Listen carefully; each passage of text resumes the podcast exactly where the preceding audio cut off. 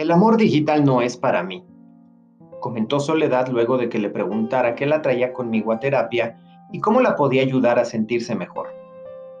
Traté de disimular mi sonrisa al escuchar el concepto de amor digital, ya que lo primero que pensé fue en todos los estragos que sufriría una computadora si pudiera enamorarse.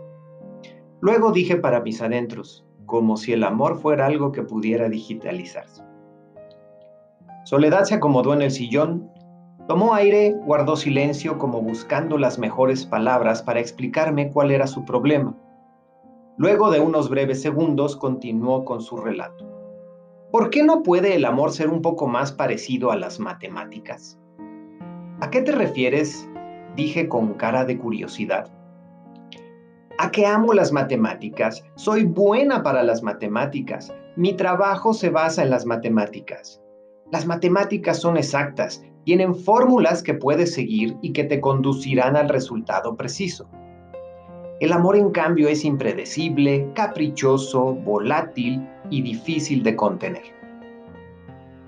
Parece que estás atravesando por una decepción amorosa, comenté. No solo una, en realidad han sido tres, respondió al tiempo que sus ojos se humedecían y su rostro cambiaba dejando ver la imposibilidad de esconder su dolor. Hace unos días mi pareja decidió terminar conmigo justo cuando estábamos a punto de cumplir un año de relación. Pero esto no sería tan doloroso si no fuera porque es la tercera relación fallida que tengo en los últimos dos años. Para colmo de males, todos han terminado conmigo por razones que, desde mi punto de vista, son absurdas. Además, cuando insistí en que si le echábamos ganas la relación podría mejorar, me dijeron que ya no valía la pena el esfuerzo. No entiendo qué pasa conmigo. Puedo resolver infinidad de problemas que requieren del cálculo de derivadas, integrales y otras funciones. Pero esto del amor me está volviendo loca. ¿Dónde entra lo digital en todo esto? Le pregunté recordando su comentario inicial. Todas fueron relaciones que iniciaron gracias a aplicaciones de citas o a las redes sociales. Pensé que los algoritmos tendrían menos probabilidades de fallo a la hora de predecir quién sería un buen candidato para mí, pero creo que me equivoqué. Me siento derrotada.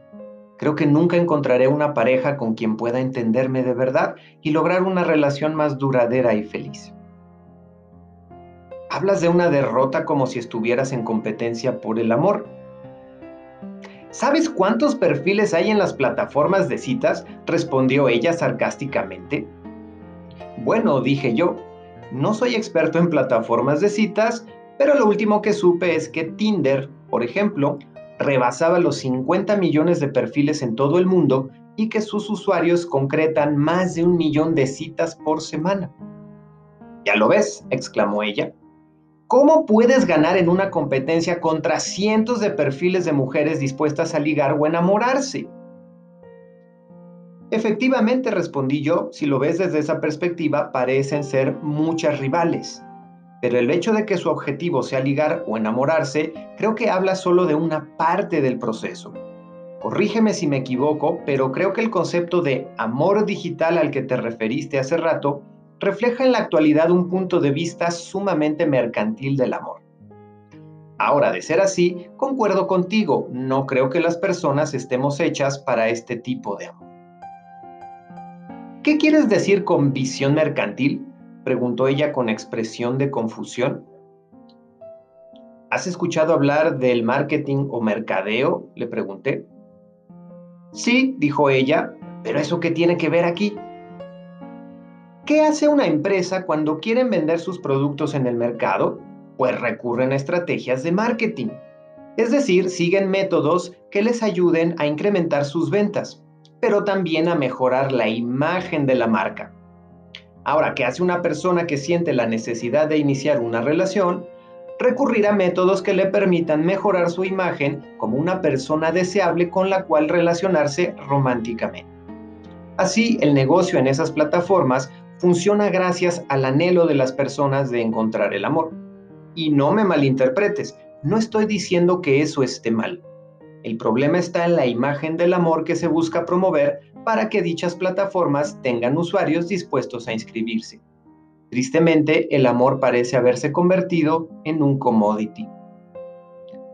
No entiendo hacia dónde vas con todo esto, dijo Soledad. Pensé que estaba en una psicoterapia, no en una clase de mercadotecnia. Con razón dicen que ustedes los psicólogos están locos. Simplemente, dije yo, lo que estoy tratando de decir es que la cultura y el momento histórico son factores que afectan la idea que las personas tienen del amor.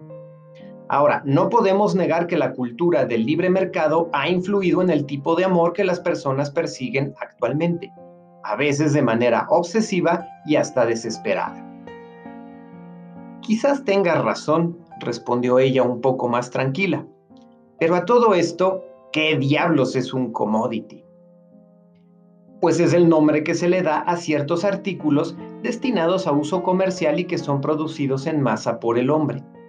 Su característica principal es que, al tratarse de materias primas, prácticamente no existen diferencias importantes en cuanto a su calidad, así que da lo mismo dónde o a quién se lo compres. El café, el oro, el petróleo, el trigo son algunos ejemplos de commodities.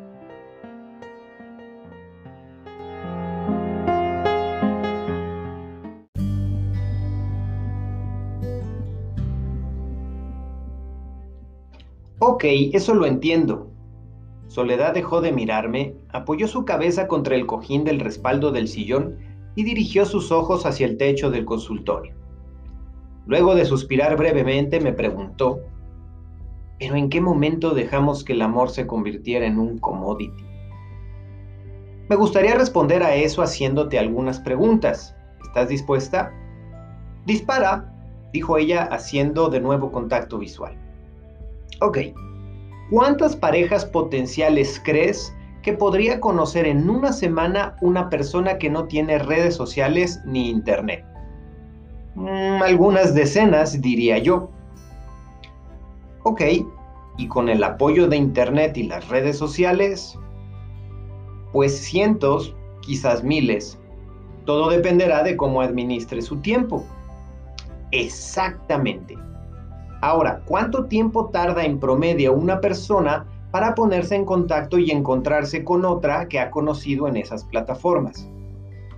Pues si está usando su teléfono celular y además activa la ubicación GPS, en cuestión de minutos puede encontrarse con alguien que esté disponible. Es correcto, le dije. Siguiente pregunta. ¿Cuánto dinero habrá invertido esa persona para poder conocer a una pareja potencial? Soledad se quedó pensando y después de unos segundos dijo, bueno, eso dependerá del tipo de servicio que tenga. Algunas aplicaciones cobran una cuota, pero si el usuario sabe que con un poco de suerte puede sacarle provecho al perfil gratuito, seguramente no estará dispuesto a pagar ni un centavo. Así es, le dije. Ahora, te pregunto todo esto porque algunos expertos dicen que para que un producto se haga indiferenciable, hay ciertas cosas que deben ocurrir en el mercado. La primera de ellas es el incremento de la competencia. La segunda, la disponibilidad de productos similares. Y la tercera es la resistencia del cliente a pagar por servicios adicionales al producto. Curiosamente, las respuestas que has dado a mis preguntas reflejan justamente que está ocurriendo lo que los expertos ya han señalado. Obviamente las personas luchan contra esta tendencia y tratan de resaltar sus perfiles de distintas maneras. Sin embargo, te sorprendería saber el nivel de estrés y ansiedad que pueden llegar a vivir las personas hoy por hoy tratando de mantener una imagen atractiva en sus perfiles de redes sociales. Así, todo esto ha contribuido a generar una visión del amor como si se tratara de un producto que se puede empacar, ofertar y sobre todo consumir para quienes estén dispuestos a pagar su precio. Por si esto no fuera suficiente, lamentablemente también ha generado que cada vez menos personas estén dispuestas a pagar un precio por algo que, en apariencia, se puede adquirir nuevo y a la vuelta de la esquina. Por tanto, no es de extrañar tus sentimientos de fracaso y la sensación de estar permanentemente en competencia. Bueno, debo admitir que si lo pones en esos términos, tiene sentido. Soledad bajó la mirada. Sin embargo, eso no me hace sentir mejor, al contrario, suena deprimente. ¿Qué esperanzas puedo tener de conseguir el tipo de relación que estoy buscando en un ambiente así? ¿Hay alguna manera de contrarrestar todo eso? Sí la hay, respondí tranquilamente. ¿Y cuál es? dijo ella. ¿Estás de humor para que te lo explique en términos de mercadeo? Bueno, si usaste el mercadeo como modelo para explicar el problema, no veo por qué no usarlo para explicar también la solución. Adelante.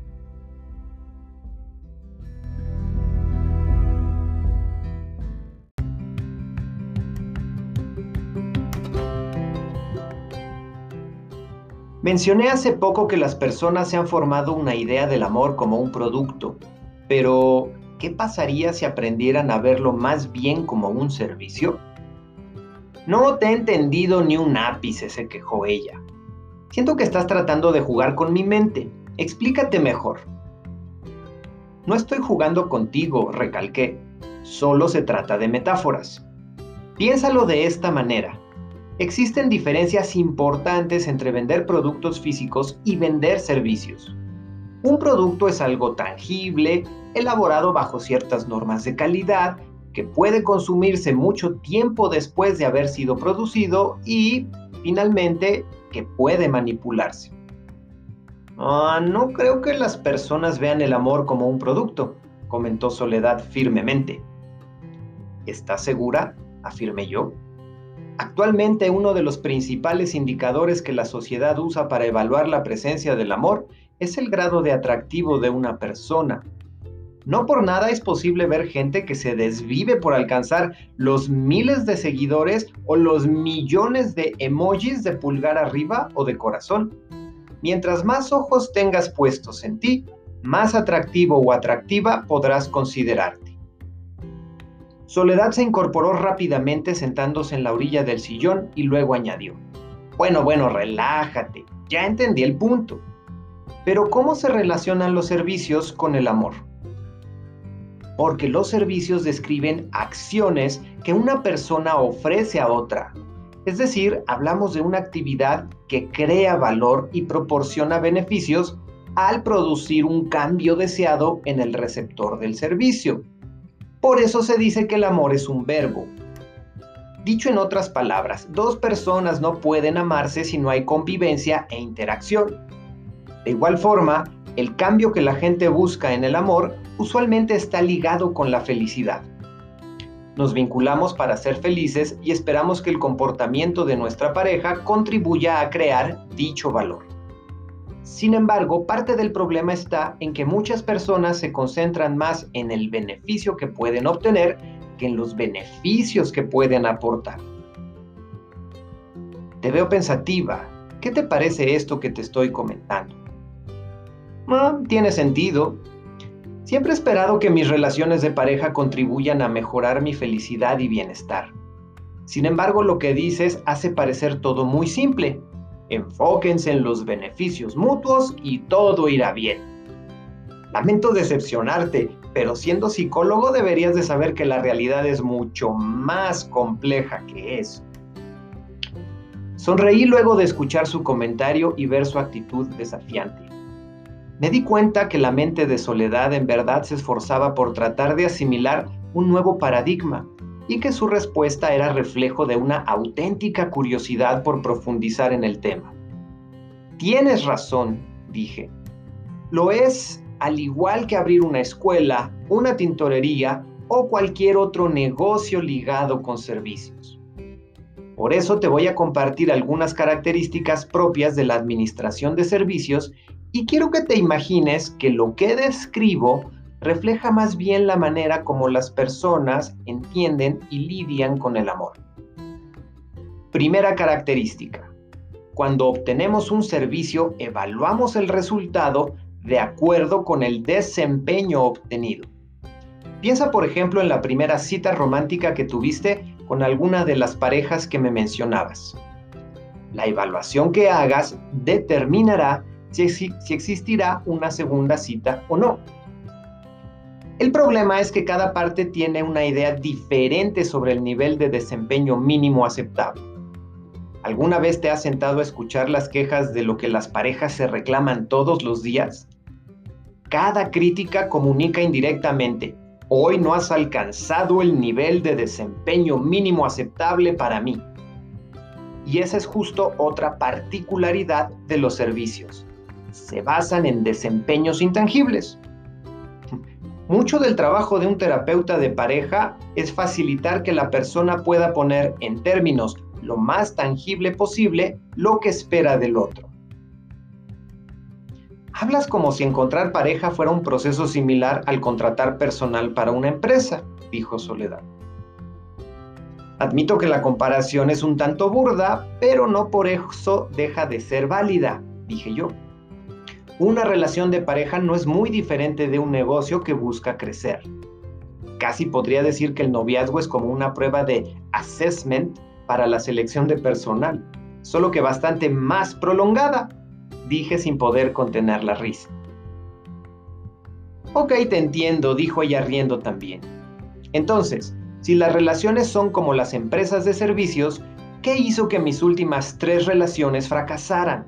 Admito que tengo algunas expectativas que espero que mis parejas cumplan, pero si en algo me esforcé fue en lograr que la relación generara esos beneficios de los que hablas. Te creo al 100%, le dije. Pero hay otro factor que tiene mucho peso a la hora de proveer servicios, y es que el cliente participa de manera activa en el proceso de producción del servicio. Así, el grado de satisfacción depende en gran medida de que el cliente coopere. Por ejemplo, si pagas por un curso o una clase, no basta con que te presentes y ya. Tu actitud durante esos minutos es crucial para el aprendizaje. Si vas a tomar un vuelo, es necesario que llegues con la debida anticipación o el avión partirá sin ti. Eso suena a que para amar a alguien se requiere de su cooperación, mencionó Soledad. Así es, no puede haber intercambio si no hay disposición. Uno de los aspectos que me ha resultado más curioso de trabajar con parejas es cuando les preguntas por separado las razones que tienen para amar a su compañero o compañera. Y resulta que sus respuestas se parecen muy poco. ¿En qué más puede ayudarme la visión servicial del amor? A diferencia de los productos, los servicios no se pueden poseer. Puedes tener una bodega de cosas cuidadosamente inventariadas, pero no puedes almacenar el amor ni mucho menos ponerle una etiqueta que diga propiedad de soledad. Muchas empresas estarían felices de poder convertir al amor en una marca registrada y explotar su consumo. Tal parece que actualmente ocurre algo parecido con las redes sociales. Si la interacción no ocurre dentro de los perfiles de cada uno, es como si la relación tuviera menos valor o fuera de menor calidad. He conocido personas que alcanzan niveles extremos de ansiedad por haber perdido el historial de sus conversaciones de WhatsApp o de Facebook. ¿Me estás diciendo que debería borrar todos los mensajes que aún conservo de mis últimas relaciones? dijo ella nuevamente con una mirada de incredulidad. No, respondí. Lo único que digo es que vas a sufrir bastante si confundes el almacenar recuerdos con la experiencia de estar amando. Es como ir de viaje. Puedes tomar fotografías que te recuerden dónde estuviste y lo que sentiste, pero la experiencia de viajar solamente ocurre durante el viaje, no antes, no después. Lo cual nos lleva a otra característica de los servicios, que su consumo y producción ocurren al mismo tiempo. Podríamos decir, usando términos actuales, que el amor ocurre en tiempo real. Las personas tienden a evaluar el nivel de satisfacción de su relación de pareja haciendo un balance de todos los acontecimientos pasados. Si lo bueno supera a lo malo, entonces se sentirán bien. Por otro lado, pocas personas se atreverían a evaluar su grado de satisfacción preguntándose, ¿cuánto amor me siento capaz de producir hoy en mi relación? Luego de mi comentario se hizo un silencio prolongado. Te has quedado callada, le dije a Soledad. Parece que alguna idea ha secuestrado tu pensamiento. Hace un tiempo escuché a alguien referirse al siglo XXI como la era de los servicios, pero nunca pensé que eso llegara a impactar nuestras nociones sobre el amor. ¿Crees que esto cambie la forma como nos relacionamos en pareja? Creo que ya lo está haciendo, le dije. Evaluar la calidad de un servicio es difícil debido a que solo la podremos constatar una vez que el servicio se ha completado e incluso a veces tiene que pasar un tiempo para poder ver los resultados en toda su magnitud. Piensa por ejemplo en una cirugía estética. El problema, de acuerdo con esta visión, es que entonces para evaluar la calidad de una relación de pareja habría que esperar a que ésta llegara a su fin. A veces me da la impresión de que en la época actual la gente evalúa la calidad de su relación con base en cosas que puedan medirse en el corto plazo y se olvidan de pensar en los recursos que necesitarán a largo plazo para construir una empresa amorosa, entre comillas, que realmente genere valor más allá de las necesidades inmediatas.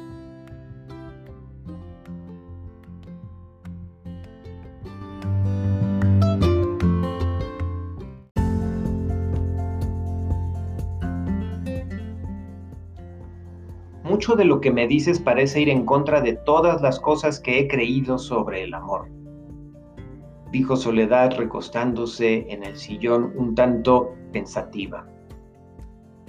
Espero no te sientas más confundida, dije esperando que cualquier malestar provocado por nuestra conversación pudiera ser abordado y discutido. No es confusión lo que siento, dijo suspirando nuevamente. ¿Qué es entonces? pregunté. Llegué a esta sesión con la cabeza cargada de preocupaciones por las cosas que mis exparejas hicieron durante mis últimas relaciones. Pero ahora me surge la curiosidad y no puedo dejar de pensar en cuántas de mis actitudes se han basado en un concepto del amor más como un producto que como un servicio. Creo que pondré más atención a los perfiles de las redes sociales y de las plataformas de citas para distinguir entre quienes ven el amor como un producto que es mejor consumir antes de que se agote, de quienes lo ven como el resultado de un intercambio de acciones que promuevan el beneficio mutuo. Se nos ha terminado el tiempo de la sesión, Soledad. Lo sé, creo que tendremos que seguir este diálogo en otra ocasión.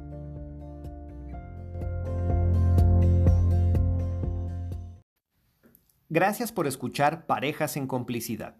Para más contenido, visita mis redes sociales en Twitter, Instagram y Miwi. Advertencia. Las opiniones vertidas por el anfitrión o sus invitados en este episodio no constituyen consejería profesional para casos particulares ni deben ser consideradas como sustituto de un diagnóstico profesional de la relación de pareja. Si tú consideras que necesitas ayuda especializada y te gustaría contactarme, escríbeme a consultorio.